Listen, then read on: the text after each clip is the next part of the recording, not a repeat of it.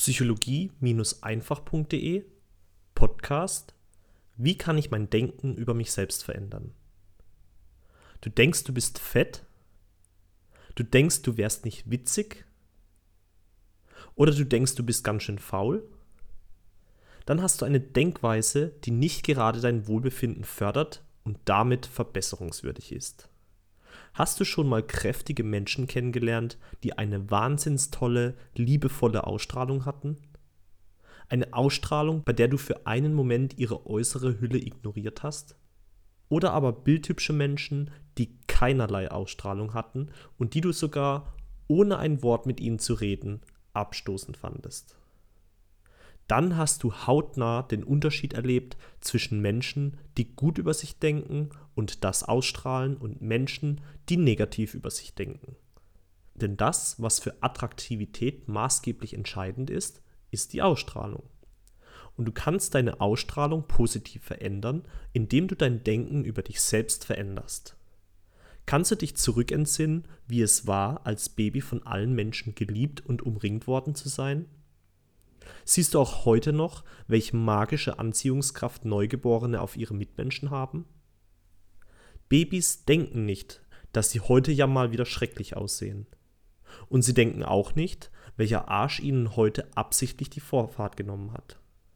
Babys machen sich nicht verbal selbst fertig und haben auch keine Selbstzweifel. Sie sind mutig, sie sind neugierig und sie wissen, was sie wollen und geben nicht Ruhe, bis sie es haben.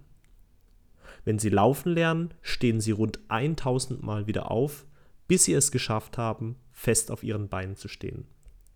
Warum verlieren so viele Erwachsene diese lebensbejahende Denk- und Handlungsweise? Hast du schon einmal eine Mutter beobachtet, die ihr Kind mit Nein, Stopp, mach das nicht aufgehalten hat, als es versucht, auf einen Baum zu klettern?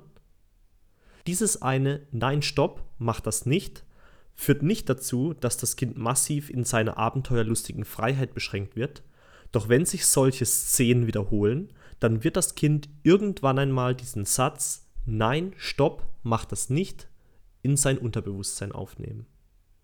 Und so kann es knapp 30 Jahre später dazu kommen, dass das Kind inzwischen erwachsen ist und sich überlegt, ob es sich beruflich selbstständig machen soll oder nicht. Und genau in diesem Augenblick taucht plötzlich eine Stimme im Kopf aus dem Nichts auf und sagt, nein, stopp, mach das nicht. Und das wirklich Schlimme daran ist, dass dieser Erwachsene dann auch noch denken wird, die Stimme wäre seine eigene. Wir Menschen sammeln über den Verlauf unseres Lebens gesehen eine Menge solcher Stimmen. Sei es durch die Eltern in der Kindheit oder durch die tagtägliche Berieselung durch die Medien. Und viel zu oft ist es dann in einer Lebenssituation, in der eine Entscheidung getroffen werden muss, eine fremde Stimme, die uns beeinflusst, welche wir dann fälschlicherweise für unsere eigene halten. Um den Unterschied zwischen deiner eigenen und einer fremden Stimme in deinem Kopf herauszufinden, ist Selbstbeobachtung und Übung notwendig. Als Faustregel empfehle ich dir, dich in einer Situation, in der du eine Stimme hörst, zu fragen, ob das, was die Stimme sagt, zu deinem Wohlbefinden beiträgt oder nicht. Wenn sie es nicht tut und dich beispielsweise beschimpft oder dir sagt, wie kannst du nur so blöd sein, dann sei dir sicher, dass das nicht du bist, der da spricht. Allein die Beobachtung der Stimmen in deinem Kopf kann schon erheblich dazu beitragen, dass du aufhörst, schlecht über dich zu reden oder zu denken. Deine Denkweise über dich selbst wird sich dadurch langsam aber sicher Stück für Stück verbessern. Um den Verbesserungsprozess zusätzlich zu unterstützen, empfehle ich dir, ständig Sätze zurück ins Gedächtnis zu rufen, die für dein Wohlbefinden förderlich sind. Diese Sätze nennt man auch Affirmationen. Zum Beispiel Sätze wie Ich bin wunderbar oder ich bin ein wahnsinnig toller Mensch. Oder aber auch, ich schaffe alles, was ich mir vornehme.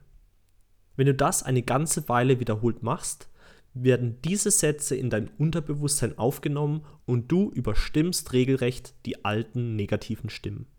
Da du nicht immer daran denken wirst, so gut mit dir zu sprechen, weil du es ja anders gewohnt bist, empfehle ich dir außerdem, solche Sätze aufzuschreiben und gut ersichtlich in deiner Wohnung aufzuhängen.